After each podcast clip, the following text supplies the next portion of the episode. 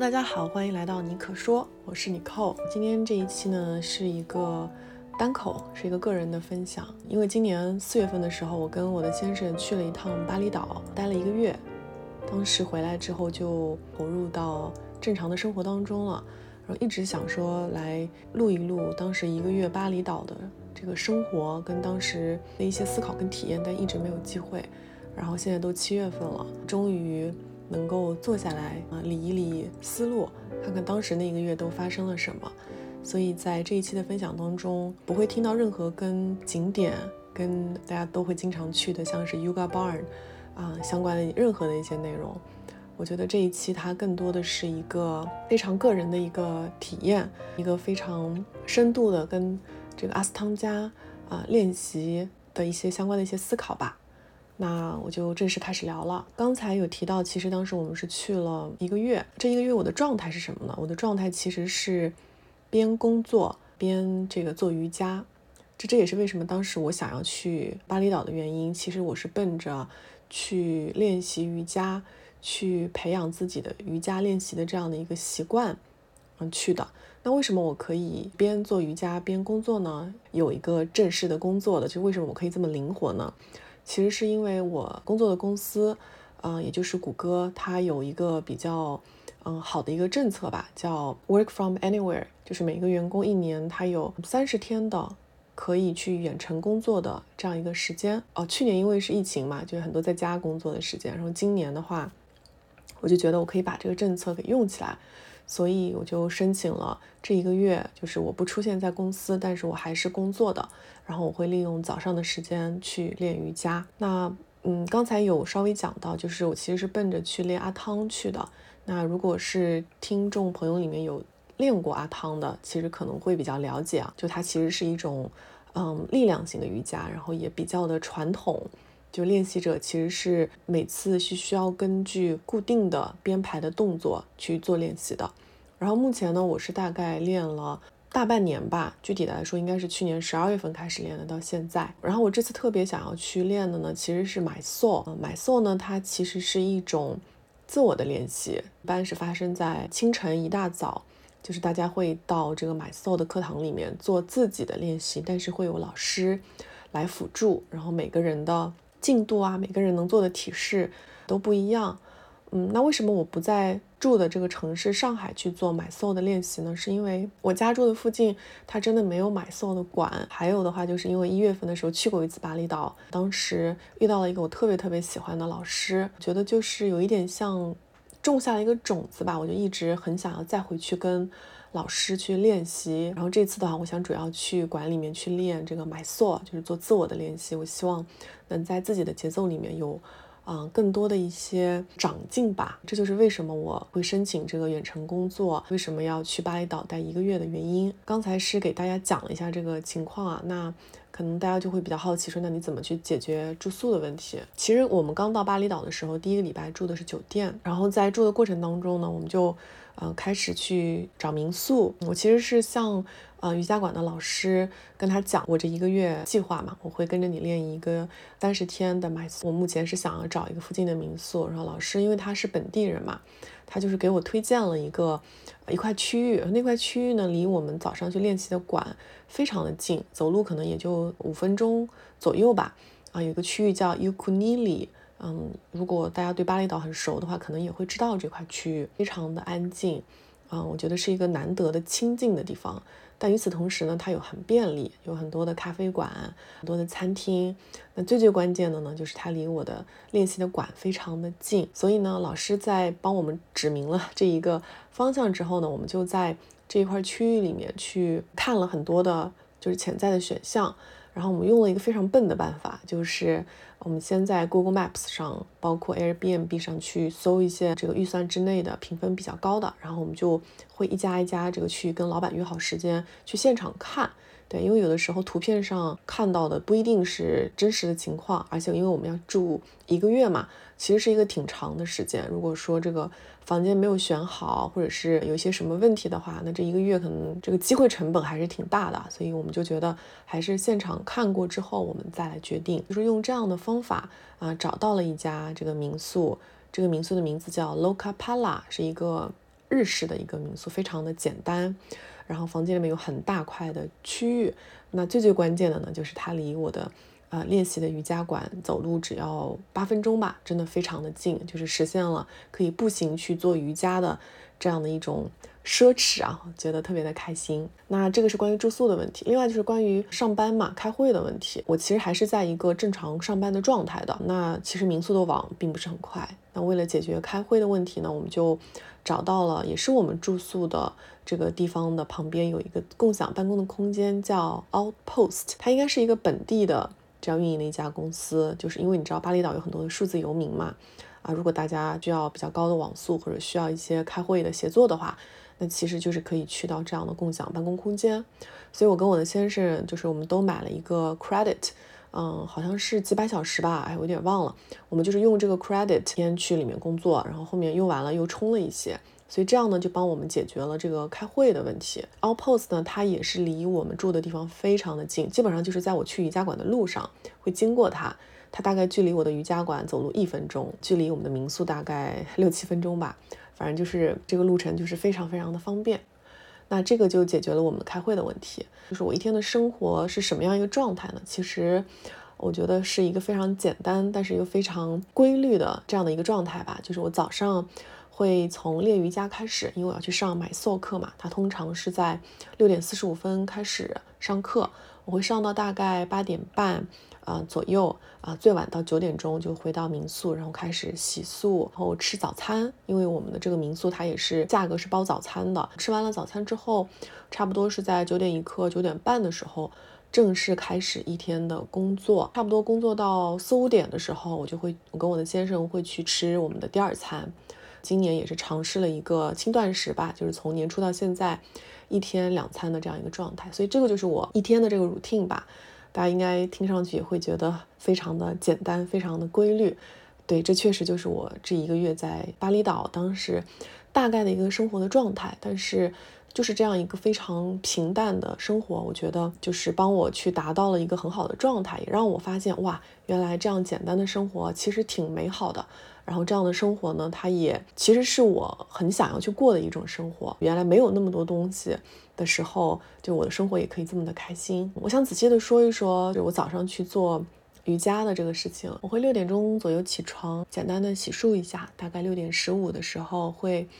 步行去瑜伽馆。早上非常的早嘛，就是有一种就整个世界才刚刚。苏醒过来的感觉，去走去瑜伽馆的路上，经过一些小道，因为我们的民宿其实是在一个大道的里面，会经过一些小道，在这个路上我就会看到多很多的小的风景吧，比如说每天我会去观察走的这个路啊，会看到正在盛开的一些花，时常也会下雨嘛，那有的时候早上一出门就整个外面非常的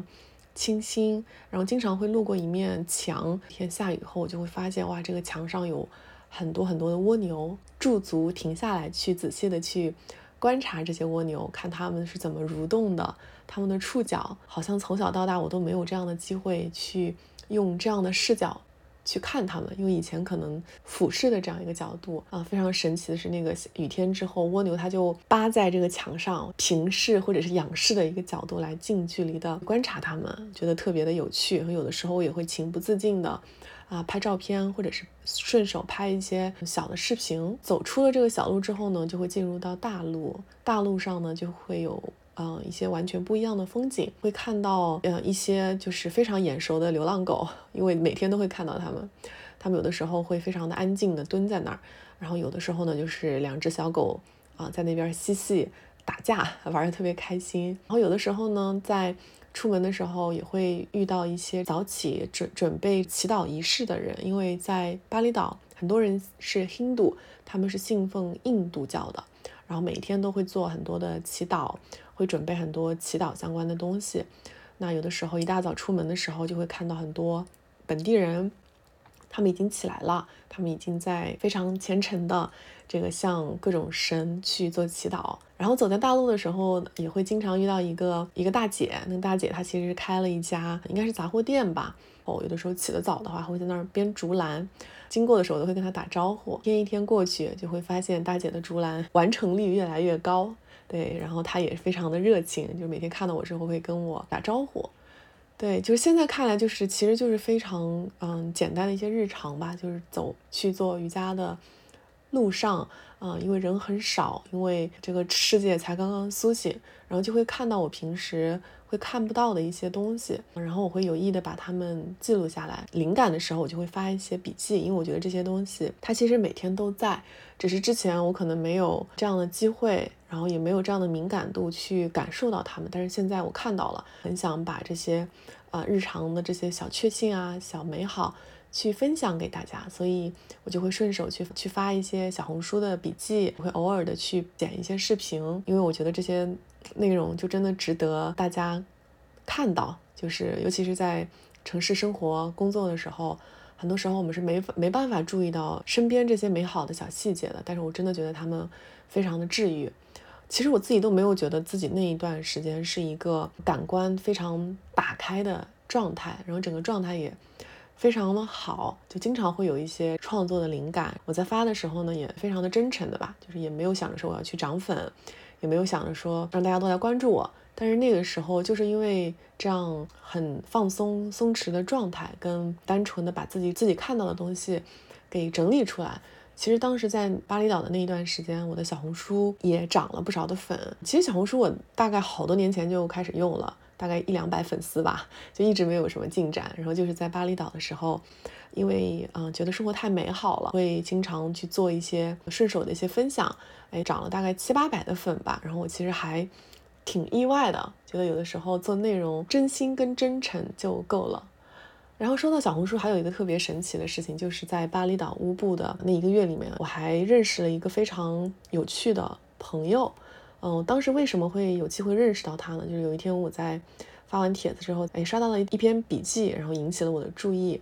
当时那篇笔记呢，就是在写说自己在巴厘岛，嗯，各种在大自然里面，在稻田里，树叶啊，一些什么，一些这个装修的一些材料啊，啊，变成了他的画板，他可以在里面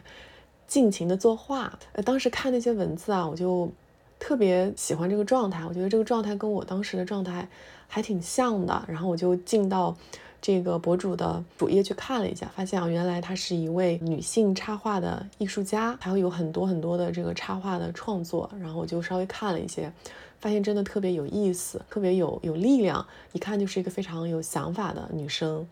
嗯，我当时就本能的觉得，哎，因为这个女生她也在乌布嘛，然后我也人在那儿，我在想说，是不是可以有机会认识一下？我其实从来没有在小红书上就主动给别人发过消息说我想认识你。或者是我觉得你的东西很棒，好像在国内的时候就不太会做这样的事儿，但是当时在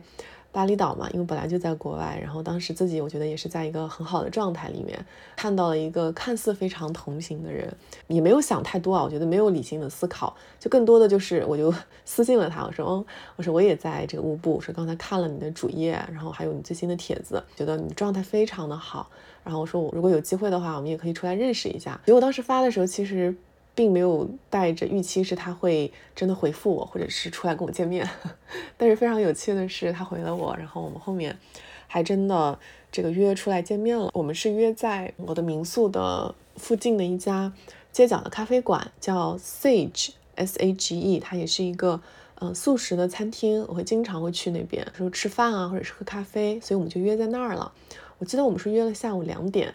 但是呢，我们见面之后就聊了非常多的东西。我们还一起去看了一个画廊，然后看完之后，我们还去吃冰激凌。就是我们聊了很多很多很多，聊了很多我们对于世界的想法啊。为什么他今天会在画画啊？他之前其实也是在这个大厂里面打工，之后的一些打算，然后他非常清晰的自己的一些路。嗯，就不知不觉聊到了八九点吧。所以当时我们分别的时候已经。非常晚了，我当时非常非常的开心，然后还跟我的先生分享了，说是我到巴厘岛到现在一个非常意外的收获吧，就是竟然是认识了一个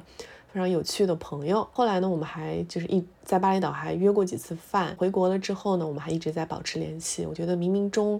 就是在巴厘岛遇见了一个非常同频、价值观也非常像的一个朋友吧，觉得自己非常非常的幸运。我觉得这个也是在旅行的状态的时候一个。非常妙的地方，给我们提供了这样一个场域跟可能性，我们能交到有趣的朋友的成本其实更低，很难想象我们在国内，比如说在上海的时候，我我会有机会去认识到这样一个人。我觉得这个嗯，机会成本可能是更高的，几率可能是更低的。非常鼓励大家，如果是在旅行的时候，多多去去跟别人交流，嗯，不论是本地人还是在旅行路上的人，我觉得他们很有可能都会是非常这个有趣的人。那刚才是大概讲了一下，就是我一天的生活嘛，周末都干些什么呢？觉得周末的话就是一个完全放松，去体验当地生活，然后去把自己啊充分的。这个放在大自然里的这样一种节奏，在巴厘岛乌布的一个月，完全没有去过任何的景点，就比如说大家都会去的乌布皇宫啊，或者是去逛的一些街啊，我们都没怎么去过。多的就是会在大自然里玩耍吧，比如说去看大树，去看瀑布，去看稻田，去这个骑摩托车兜风。不在大自然里的话，就是更多的在民宿或者是街角的咖啡馆去喝咖啡，去读书。然后周末的话也会去做瑜伽，所以我觉得整个周末就是一个非常放松的状态哦。然后我偶尔也会去做 SPA，因为那边的 SPA 也很很便宜嘛，非常的舒服，所以有的时候我也会奖赏一下自己，就让自己做一个全身心的放松。所以我觉得整个周末就是主打一个放松、舒适，让自己充分的去大自然里玩耍。然后当时在大自然里玩耍的时候，非常的开心，所以我当时也这个拍了一些小的视频，后来把它们做了一些简单的剪辑，会发在我的小红书的小红书上。然后我觉得也是做一个记录吧。像现在已经回来几个月了，有的时候我去看当时拍的一些视频，就是觉得当时的这个大自然啊，还有当时过的这个生活真的是太美好了。然后我还想说一个比较大的变化，这次去的时候其实。就是带着一个目标嘛，就是我去学习瑜伽，但具体能学什么样，我其实是没有给自己定一个小目标的。我只是觉得我想要去培养这个习惯，去啊享受这个过程。但是这个过程当中呢，还有一个非常非常大的变化，就是我的家属，我的先生，他也开始跟我一起练习阿汤了，而且他非常的。喜欢当时他去练习的一个契机是什么呢？就是有一天我突然跟他讲，我说：“你看，有这么多人来乌布，是来学习瑜伽，来练习瑜伽，这边有这么多的馆。我说你都来了，你为什么不去尝试一下呢？如果在这里你都不尝试，我觉得就是说不定会有很大遗憾哦。而且尝试之后，说不定你会很喜欢呢。说他可以，他可以试一试，因为我也给他做了很多铺垫嘛。就是我们这个老师真的特别的棒，在巴厘岛的选择这么多，他真的应该试一下。”所以有一天，他就决定说：“我可以去试一下。”他买了一个十节课的 package。令我非常开心的是，他上完第一节课，他就觉得他想要至少先把这十节课上完，而且他觉得老师很不错，他很喜欢这个老师，所以他就把它上完了。这十节课呢，其实是一个阿汤的 intro，就是一个入门课吧。在上完了这个入门课之后呢，他决定他打算跟我一起开始早上买 soul 的练习。对，买 s o 其实是一个自我的练习嘛，嗯，他其实是有点要求的，就是至少你得记住动作吧。然后他觉得他可以去尝试一下，然后呢，他也跟我们练了几节课，直到现在呢，他还是有这个瑜伽的练习。包括我们回来了之后，啊，他也去办了卡，我们也一起会去我们家旁边的阿汤馆跟我们国内的老师一起练习。我就是觉得特别的好，就是他其实。也在一定一定程度上，我觉得受了我的影响吧，去开始了解一个东西，在这个过程当中，他发现他喜欢，并且一直在坚持。所以有的时候我就在想，与其我们想着去改变别人，其实倒不如真的去改变自己。因为当你自己改变的时候，你身边的人他其实自然而然可以感受到变化，然后他也会自发的去。做出改变。当时我一开始的时候，在这个馆里面是自己练习嘛。后面跟我的先生一起出现的时候，我觉得我当时的同学他们也非常的震惊，但是他们也非常的为我们开心。能看到就是身边人这样的变化，其实是挺不容易的。对，下面我想简单的跟大家来聊一聊，就是一些跟瑜伽相关的感悟吧。刚才有说，其实我的。每一天都会从瑜伽开始，这是一个月的一个持续的练习。除了我们去小岛度假的那几天，还有来大姨妈的时候，所以基本上都是在练的一个状态。我自己觉得，嗯，还是取得了一些小小的进步吧。大概练了十五天的时候，有一个同学叫露露，他就跑来跟我说，他说我其实观察到你进步很大，相比较你一月份来的时候，自己都没怎么觉得，但是。可能确实吧，就是你经过了几个月的练习之后，变化其实在悄悄的发生，自己可能都没有感觉到。我想来说一下我的老师，我的老师呢叫 Eddie，他是一个印尼人，他现在应该已经五十几岁了。他是四十岁的时候刚刚开始接触到瑜伽，没有记错的话，就是他刚开始接触到瑜伽的时候就是接触的阿斯汤加。然后现在呢，他的太太也会跟他一起练习，然后也练习了非常多年了。在练习阿汤之后，他和他的太太也会时不时的去印度。跟掌门人啊一起去练习，所以啊，艾迪目前是一级授权的老师，夫人呢会经常在这个买 soul 的课上跟他一起给大家去做辅助。他们其实是一对阿汤的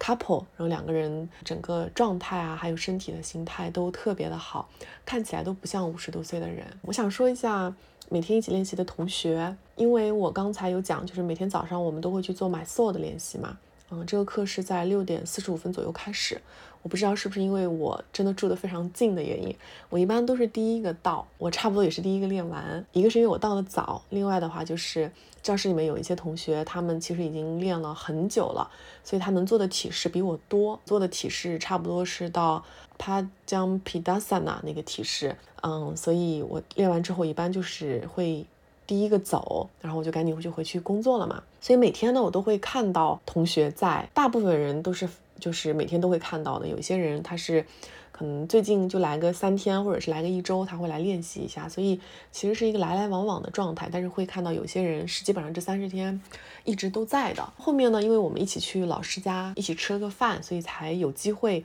跟大家有更多的一些交流吧。嗯，它是一个非常这个国际化的这样一个。嗯，一个班儿吧，来练习的人，大家来自世界的各地，就是不同国籍，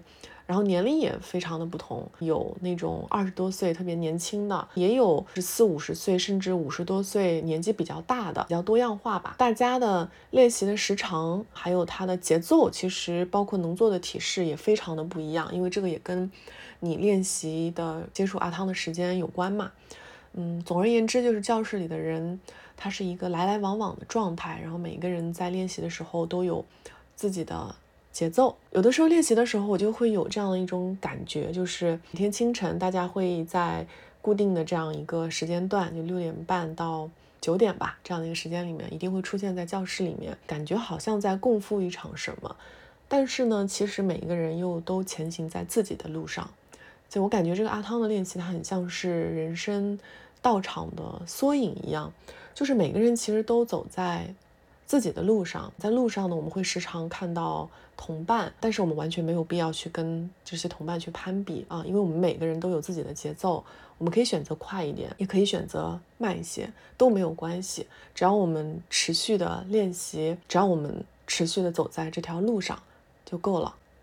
对我想特别去说一下我几个特别有趣的同学吧，嗯，第一个要提到呢就是露露，她是一个佛山人。我在上一次一月份的时候，我走的那天刚好他回来练习，所以我觉得这个缘分也很巧妙啊。就是我走的时候他来了，但是我们认识了，有老师介绍我们认识，然后大家就聊了一次天，但是也没有特别。嗯，深入的一些交流吧，因为主要是没有机会。但是我不得不提的是，我觉得我跟他还是很有缘分的。然后我也要特别的感谢露露。为什么会去这家馆练习啊？能够认识艾迪老师呢？其实也是因为露露之前一直在小红书上发他在乌布 Yoga Center 的练习，非常喜欢他的内容，就是非常的真诚。你能在这个练习当中。看得出来，就是也是一个非常认真、非常努力，真的在做一些自我探索。所以我觉得我当时也是被他的内容所打动吧，也是有这样一个因缘，能够去到乌布 Yoga Center，包括认识艾迪老师。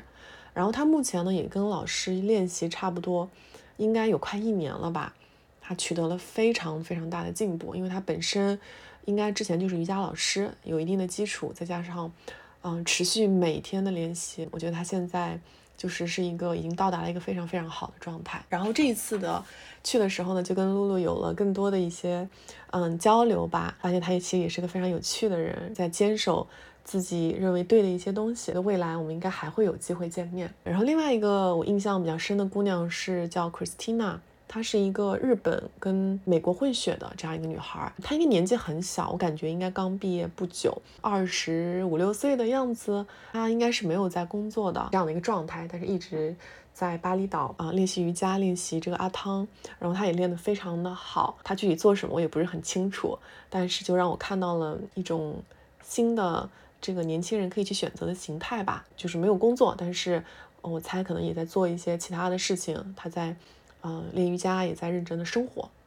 嗯，另外我印象比较深的一个女孩叫 Alicia，她是一个意大利人，她自己是在米其林餐厅工作的一个 chef。哇，我觉得这个 Alicia 特别的可爱，她的身上就有那种意大利人自带的那种阳光洒脱。然后又因为她是一个米其林餐厅工作的 chef 嘛，哎，真的是做得一手好菜，还有特别特别美味的甜品。当时去老师家聚餐的时候，他就给大家带了他自己做的甜品，真的特别特别好吃。我一个非常克制的人，当时都吃了好几块。当时去老师家聚餐的时候，还遇到一个小姑娘，我真的好有缘分啊。那个小姑娘呢叫然，她是一个中国人，应该是五一的假期吧，她正好去巴厘岛旅游，然后正好也去练了瑜伽。非常巧的是，反正就是遇到了。啊，艾迪老师吧，然后那天就是也一起去吃饭了。她其实是在字节上班，然后特别特别巧的是，她在国内的时候啊，我们其实是同一个阿汤老师，曾经出现在一个馆里，但是呢，因为可能大家去的时间不一样，就确实没遇到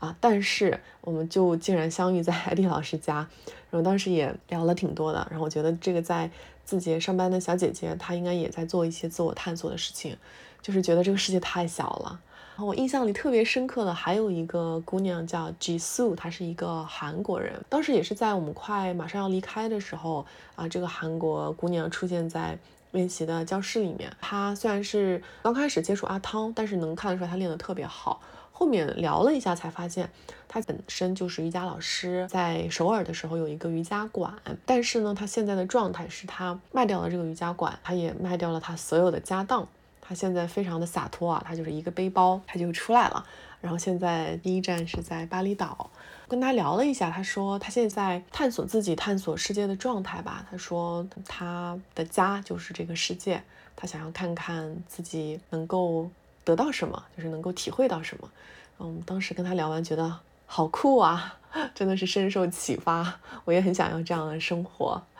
嗯，很佩服他，就是把这个家当都卖掉，然后去探索人生的这样一个勇气。对，确实遇到了一些很有趣的人，每个人都有自己的生活，每个人都有不同的经历，但是我们因为一起练习阿汤聚在了一块儿。这些人不同的状态对于我来说也是一个启发吧，就仿佛就种下了一颗种子，它就在心里，我也不知道它什么时候会发芽，但是。它确实种下了。我们要走的时候吧，要走的那一天，我来说一下那天的事儿吧。因为那天我们是六点多的飞机，所以早上我们还是我跟我的先生去做了买座的练习。然后因为这天，嗯，我请假了，就没有在上班嘛，我就跟老师聊了几句，说我们今天要走了。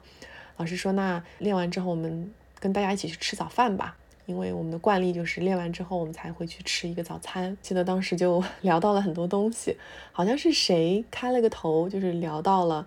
冥想这件事情。我忘记是谁了，反正就聊到说，当时自己冥想了很长很长一段时间之后，自己看到的一些景象。当时艾迪老师说，其实就是正确的方法吧，或者是说，当你真正的看到了这个冥想东西的时候，你其实不应该告诉别人，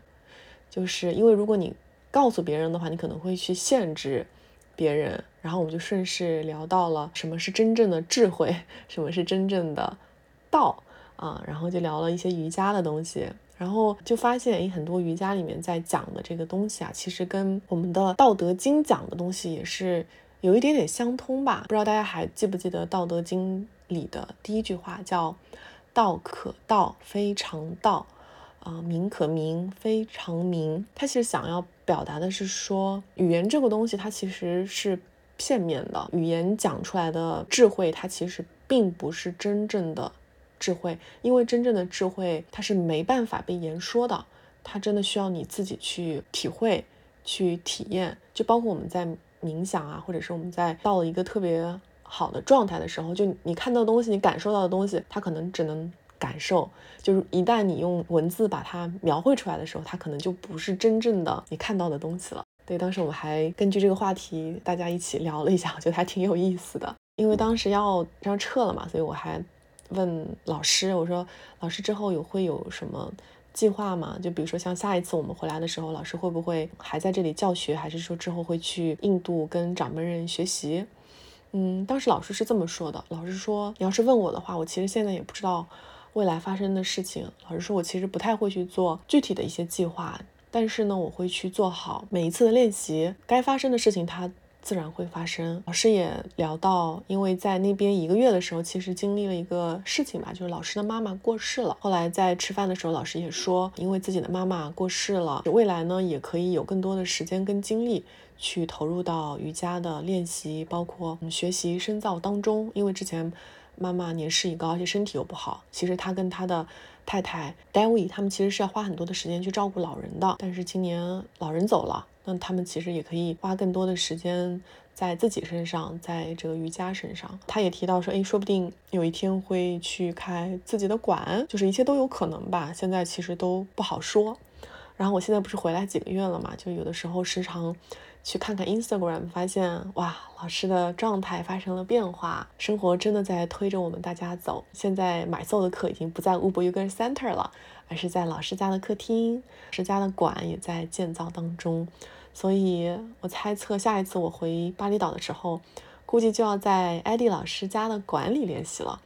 就发现真的就是生活一直在更新，一直在变化，就是它冥冥中真的是被一条更大的力量在推着。所以我觉得每一次事情发生的时候，我们就接受它吧，因为老师感到开心。还想聊一点是关于我当时我们从巴厘岛走的时候，我心情的一些变化。哎，为什么会想去聊这个话题呢？因为我一月份走的时候，我真的非常的伤心，非常的 emo。当时我跟我的先生在出租车上的时候，去机场一个小时的路嘛，我当时就是在流眼泪，嗯，就是还哭了。为什么会哭呢？这二十天的旅行吧，包括这个练瑜伽的经历，我觉得太美好了，而且我学会了好多东西，就是我也进入了一种非常平静的心态，而且在那二十天里面，我还尝试了像轻断食啊，然后也是比较规律的这样一些生活，我明显觉得自己对于生活有了更多更多的掌控感啊，我更加开心了。但是没想到这二十天这么快就过去了。我当时走的时候，我特别 emo 的点就在于，我觉得我这样的生活，它就要就要被我，就是我想要去紧紧抓住，但是发现根本就抓不住，我还是要回到现实的生活里面去开始我这个原来的生活。所以我当时越这么想，我就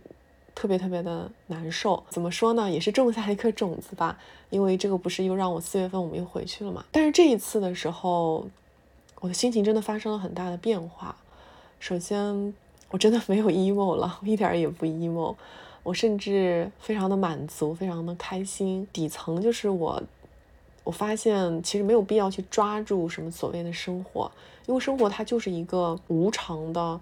嗯，一直在变化的状态，分别还也好，相聚也好，它就是人生的常态。我们不可能指望就是我们一直是相聚的状态的，而且有的时候分别可能往往真的是为了更好的相聚。更重要的是在当下，就是我体会到的东西，包括在每一刻，我真的全情投入了。就我觉得这个可能是更重要的吧。然后还有的话就是我领悟到，通过这一个月的练习和这个习惯的养成。它真的带给了我很多平静和内心的一些力量，就我明显觉得自己的内心更有力量了，我的内心更加坚固了。我会发现，带着这样的平静跟坚持吧。我其实走到哪里都可以练习瑜伽，不一定要在巴厘岛，我不一定要在馆里，可以在家里，我可以在公园里，我可以在世界任何地方，只要我有我的垫子，我都可以去练习，我都可以去即刻打开，去找到这份平静。我在哪里都可以重新开始。我应该为自己开心，我真的不需要 emo。另外一个小的原因，可能是因为我的先生也跟我一起开始阿汤的练习跟探索之路。我觉得就是我被理解了吧，我不孤单了，有一个我非常熟悉的、我非常爱的人，他跟我在这条路上一起同行。这个在一定程度上，他也给了我很多的勇气，然后让我觉得一定可以在这条路上走得更远啊！这条路上一定有有非常多的好玩的、有趣的。啊，有意思的事情等我们去发掘。我想在最后的时候分享一下我的一个最近练习的一个感悟吧。最近也在看很多的书嘛，像是这个黑塞的《悉达多》，还有就是在尝试读一些瑜伽经的解注。突然想起，就是我当时一月份的一个执念，就是一月份我去巴厘岛的时候，也是有一个非常明确的目标的，就是我要去学学瑜伽，学阿汤。当时的时候我还不认识 Eddie，所以我就 Google。然后搜到了有一个在乌布的二级授权的老师，是一个加拿大人，嗯，他的名字叫 Ian。当时就是搜到了这个老师之后，我就想要去跟他去练习，心中有一个执念啊，就是不是不会 my soul 嘛，我也记不起那个动作，就想说我要去跟一个非常厉害的老师学，那么我就可以更好的、更快的学会。我觉得也是，现在看来也是挺挺正常的一个想法吧，但现在觉得这个初心其实本来就有点问题。啊，那当然了，我觉得跟跟着这个老师练了差不多两周的时间吧，嗯，我确实取得了很大的进步。嗯，说的具体点，应该是跟这个老师的助教 叫 Evan，他是一个印尼的老师，然后取得了很大的进步，在于，嗯，记住了基本上我能做的所有的体式，就是我可以自己去练了。嗯，最开始的时候我是完全记不住这个动作的，但是这个进步呢，它跟我当时预想的进步还是差很多的。但是没关系，我到后面也接受了，而且。最开心的是，我也遇到了，就是我更适合、跟更更喜欢的老师嘛，就是 Eddie。嗯，然后在回想这件事情的时候，也冥冥中让我意识到，求道固然重要，就是好的老师固然重要，但是我觉得最最重要的其实是每天的练习，日复一日的坚持和积累，持续不断的去去练吧。因为其实是我们体验到的这些东西，它慢慢的在真的把我们领向这个道的这个路上。就是那些生命的体验才是我们真正的资产。当然，在这个过程当中，有一个好的老师的指引是很重要的。但是，我觉得自己真的全力以赴去练习、去坚持，才有可能会体会到真谛。我光就是跟着老师去练几节课，想要去速成，这个是没有用的。我也意识到，其实，在旅行当中，那些新的体验啊，那些我不经意间看到的风景、遇到的人、真诚聊天的。对话，不论是跟别人的对话，还是我自己的对话，我感受到的事情，我觉得在他们发生的时候，它就像在我们的心里面埋下了一颗种子，它其实一直都在那儿，就只是有的时候我们可能并不知道。我们只有持续的、不断的去体验、去思考、去阅读和自己对话，我们才会慢慢更了解自己。那刚才说到那颗种子呢，它可能嗯才会有机会被浇灌、被呵护。直到有一天呢，你会发现，哎，种子它发芽了。再到后来呢，你会发现种子它长成了小树苗，它慢慢长大了。然后有一天，它就真的走进了我们的生活里。然后那一刻，我就意识到是要去做出一些变的时候了。我以前那些我们走过的路，它其实从来都没有白走，它一直都在为我们的未来去。铺路。前两天的时候，我在家里就是自己做了一个自我的练习，因为有一些工作上的事情挺忙的，我没有时间出去练，管理也没有合适的时间，我就突然间来了个灵感，我就在家里练吧，差不多练了一个小时，做到最后的那个 shavasana 大休息的时候，当时很多的回忆涌来，但是我当时有一个我特别嗯清楚的一个感受，就是我觉得我的内心非常的。开阔，非常的清明，非常的开心，就我觉得自己真的特别的棒。我可以在家里自己做这样的一个练习，我可以给自己在家里让自己抽离出自己工作的那个状态，去达到一个非常平静、非常自洽、非常丰盛的这样一个状态。所以在那一刻，我非常想对自己说，我觉得这个世界真的很美好，然后我也很爱我自己。这个就是我。今天的分享啦，哎，这个也是拖了很久啊，就是主要想跟大家聊一聊我这一个月去学习瑜伽我的一些感受。嗯，之后呢，我可能还会跟我的先生一起去录一期我们在巴厘岛，就是去一个小岛度假的那个体验，那个体验也非常的。深度非常的非典型吧，我觉得也是有很多我们对于生活的思考跟观察，我们可能也会在近期录制，然后分享给大家。谢谢大家的收听，那，下一期节目见，拜拜。